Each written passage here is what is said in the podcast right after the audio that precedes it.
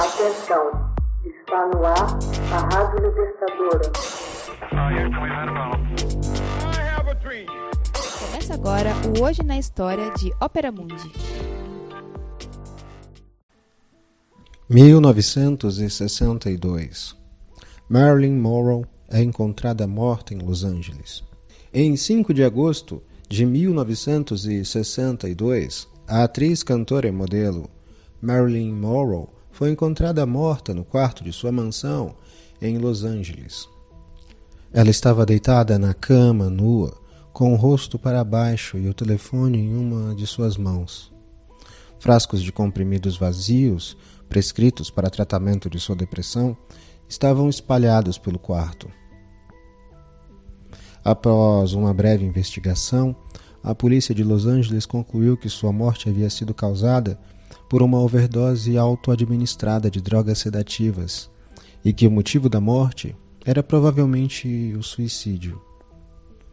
Mas muita gente levantou dúvidas quanto às circunstâncias da morte. Depressiva, aos 36 anos ela tinha grandes dificuldades em suas relações amorosas e na rodagem de seu filme. Sometime Got to Give, inacabado após o falecimento da atriz. Marilyn Monroe nasceu como Norma Jane Baker Motterson em Los Angeles em 1 de junho de 1926. Sua mãe era emocionalmente instável e frequentemente internada em sanatórios. Norma foi criada por uma sucessão de parentes adotivos e até viveu no orfanato. Aos 16 anos, casou-se com um colega de trabalho de uma fábrica de aviões, mas divorciaram-se poucos anos depois. Tornou-se modelo em 1944 e em 1946 assinou um contrato de curto prazo com a 20th Century Fox, adotando então o nome artístico de Marilyn Monroe. Teve algumas pequenas participações retornando à função de modelo, pousando nua para um famoso calendário em 1949. Começou a atrair a atenção como atriz em 1950, depois de atuar em papéis menores em O Segredo das Joias e A Malvada.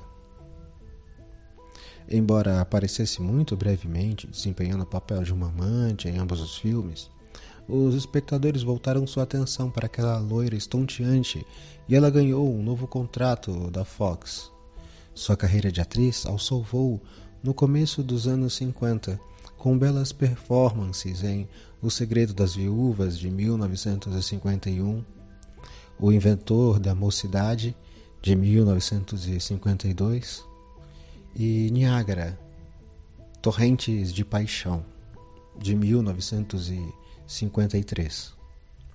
Celebrada por sua voluptuosidade e um charme de encher os olhos, conquistou fama internacional com seus papéis de símbolo sexual em Os Homens Preferem as Loiras e Como Agarrar um Milionário, além de O Mundo da Fantasia e O Pecado Mora ao Lado. Mostrou seus dotes de comediante e exibiu a clássica cena quando se prostra sobre uma grade do metrô e tem sua saia branca levantada pelo vento de um trem que passava. Em 1954, casou-se com o grande astro do beisebol, Joe DiMaggio, atraindo uma publicidade extraordinária, mas seu casamento durou poucos meses. Em 1955, Estudou com Lee Strasberg no Actor Studios em Nova York, tendo em seguida um desempenho conivente com uma desafortunada cantora de cabaré em Nunca Fui Santa, filme de 1956. Em 1956, casou-se com o celebrado dramaturgo Arthur Miller e fez o filme O Príncipe Encantado, que foi um fracasso comercial e de crítica, com o grande ator inglês Laurence Oliver em 1957 e em 1959 teve um desempenho aclamado em todo o mundo com a comédia Quanto Mais Quente Melhor. Nessa clássica comédia, eleita pelos críticos estadunidenses como a melhor de todos os tempos, dois músicos, Jack Lemmon e Tom Kurtz, testemunham um assassinato e passam a ser perseguidos.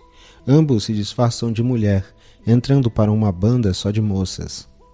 Marilyn Monroe ganhou o Oscar de melhor atriz e o filme o Oscar de melhor figurino e os Globos de Ouro da categoria comédia ou musical de melhor filme. Melhor ator para Jack Lemmon.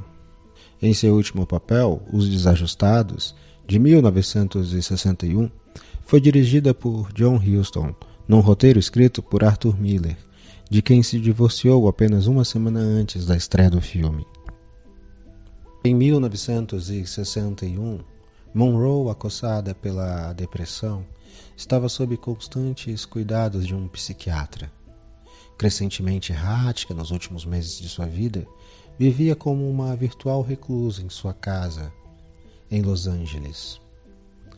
Após a meia-noite, já no dia 5 de agosto de 62, sua empregada Eunice Monroe notou que as luzes do dormitório de Marilyn estavam acesas.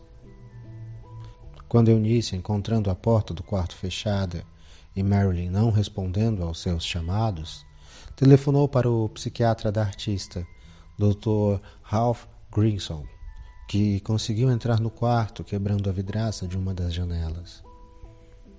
Encontraram Marilyn morta e a polícia foi chamada instantes depois. A autópsia localizou uma quantidade fatal de sedativos em seu corpo e o motivo da morte arrolado como provável suicídio.